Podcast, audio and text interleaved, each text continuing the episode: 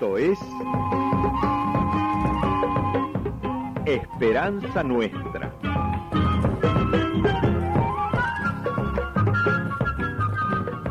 Un programa del Centro de Comunicación Nuestra Señora de Luján.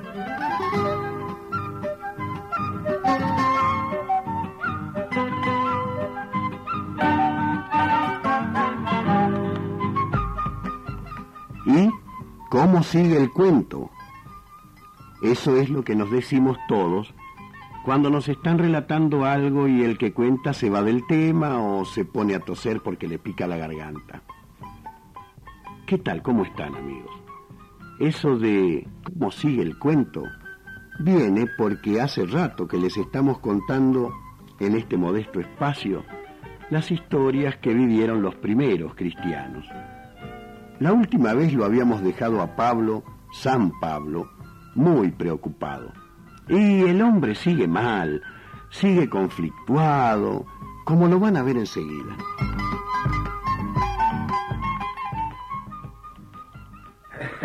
Muy buena esta alfombra. ¿Le gusta? Eh, está bien, está bien.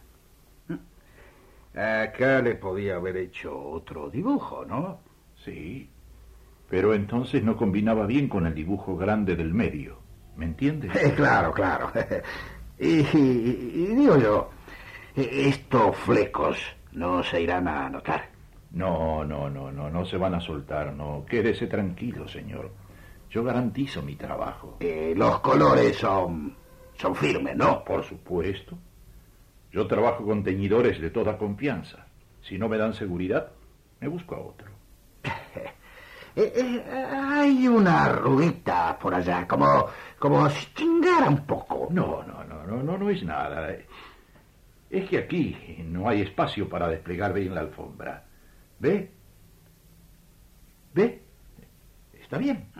Sí, puede andar. Eh, bueno, bueno, habrá que pagar entonces. Si le parece. ¿Y, y cómo no? Yo le prometí que le pagaba contra entrega de la alfombra y le cumplo, ¿eh? Pero, eh, disculpe que me meta en lo que no me importa, pero... mm, ¿Qué ojeras tiene Pablo? Tuve que pasar la noche trabajando para terminar la alfombra. Para terminar la alfombra. ¿O a usted le gusta divertirse de noche? No, no, no, no, no, no. Yo no ando en... Eh, vamos, vamos, no me diga que un muchacho joven, simpático, muy leído. Porque usted es medio rabino, ¿no? Sí. Estudié con Gamaliel. Ah, sabe mucho de religión, de la Biblia. Algo. Bueno, pero la religión no hay que exagerarla. Uno puede rezar un poco y divertirse otro poco. No se va a pasar todo el día con la Biblia. Eh, ¿Me podría pagar la alfombra, señor? Ah, sí, sí, sí, sí, por supuesto. Aquí está eh, lo convenido, ¿eh? Cuente, cuente. Eh, está bien. Gracias. A usted. Y que le vaya bien, ¿eh? Y cuídese. Duerma bien. No se amargue. Mire que tiene toda la vida por delante, Pablo. Adiós.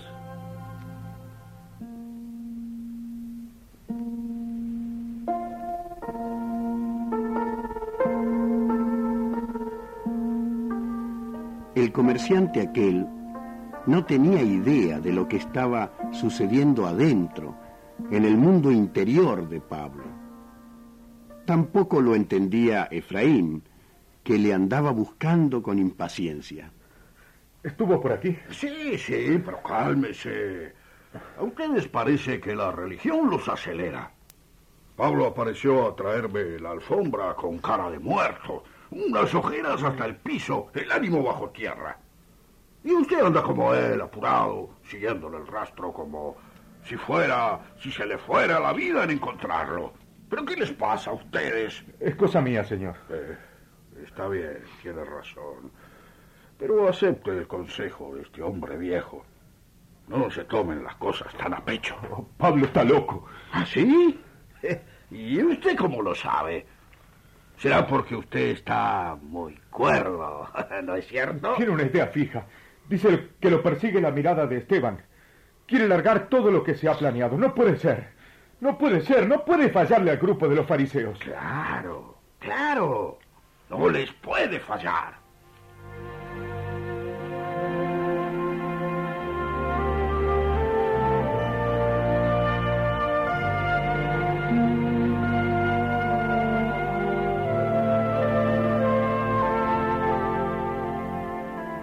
Josías, el comerciante, tenía razón.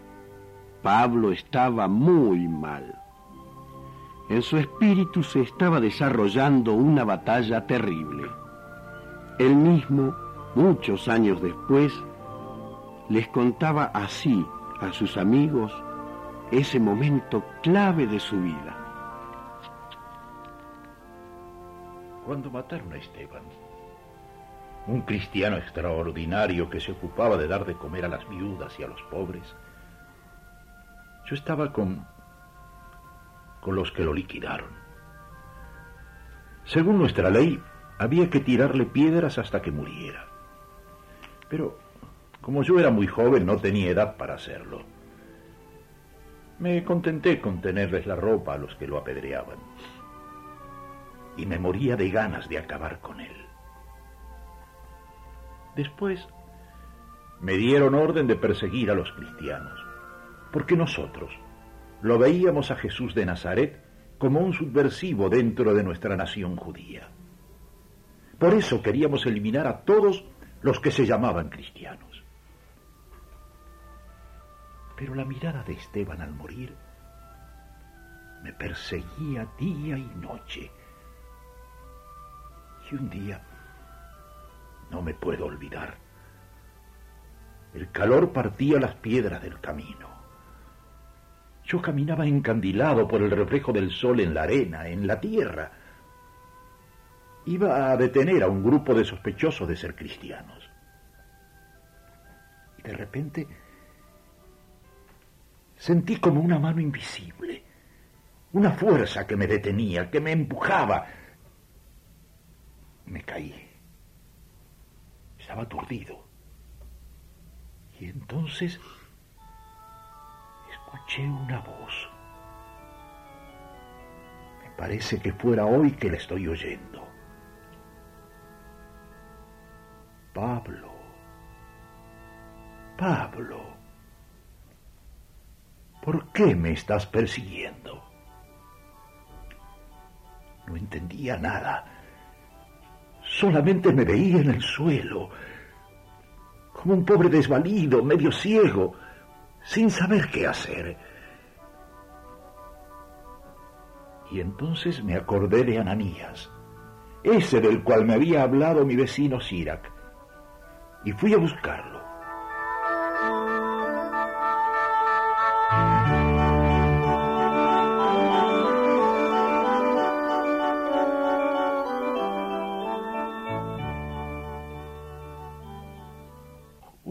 se da cuenta de lo que me pasa. Hacerme cristiano significa reconocer que ya no sirve para nada la ley judía, el templo, las costumbres, las tradiciones. ¿Quién me puede garantizar que la historia de Israel se termina con Jesús?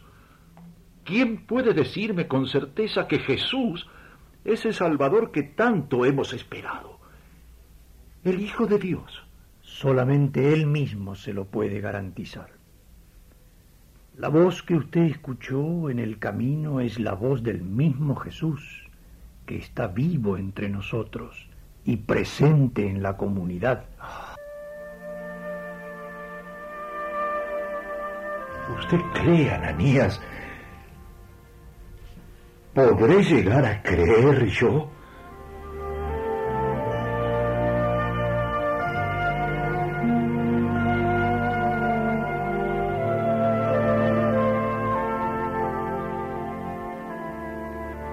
El drama interior de Pablo es la lucha que todos, más tarde o más temprano, tenemos que librar para aceptar la presencia de Jesús en nuestra vida.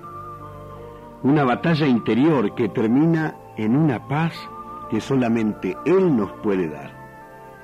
Con este mensaje nos vamos yendo hasta la próxima y con mucha esperanza.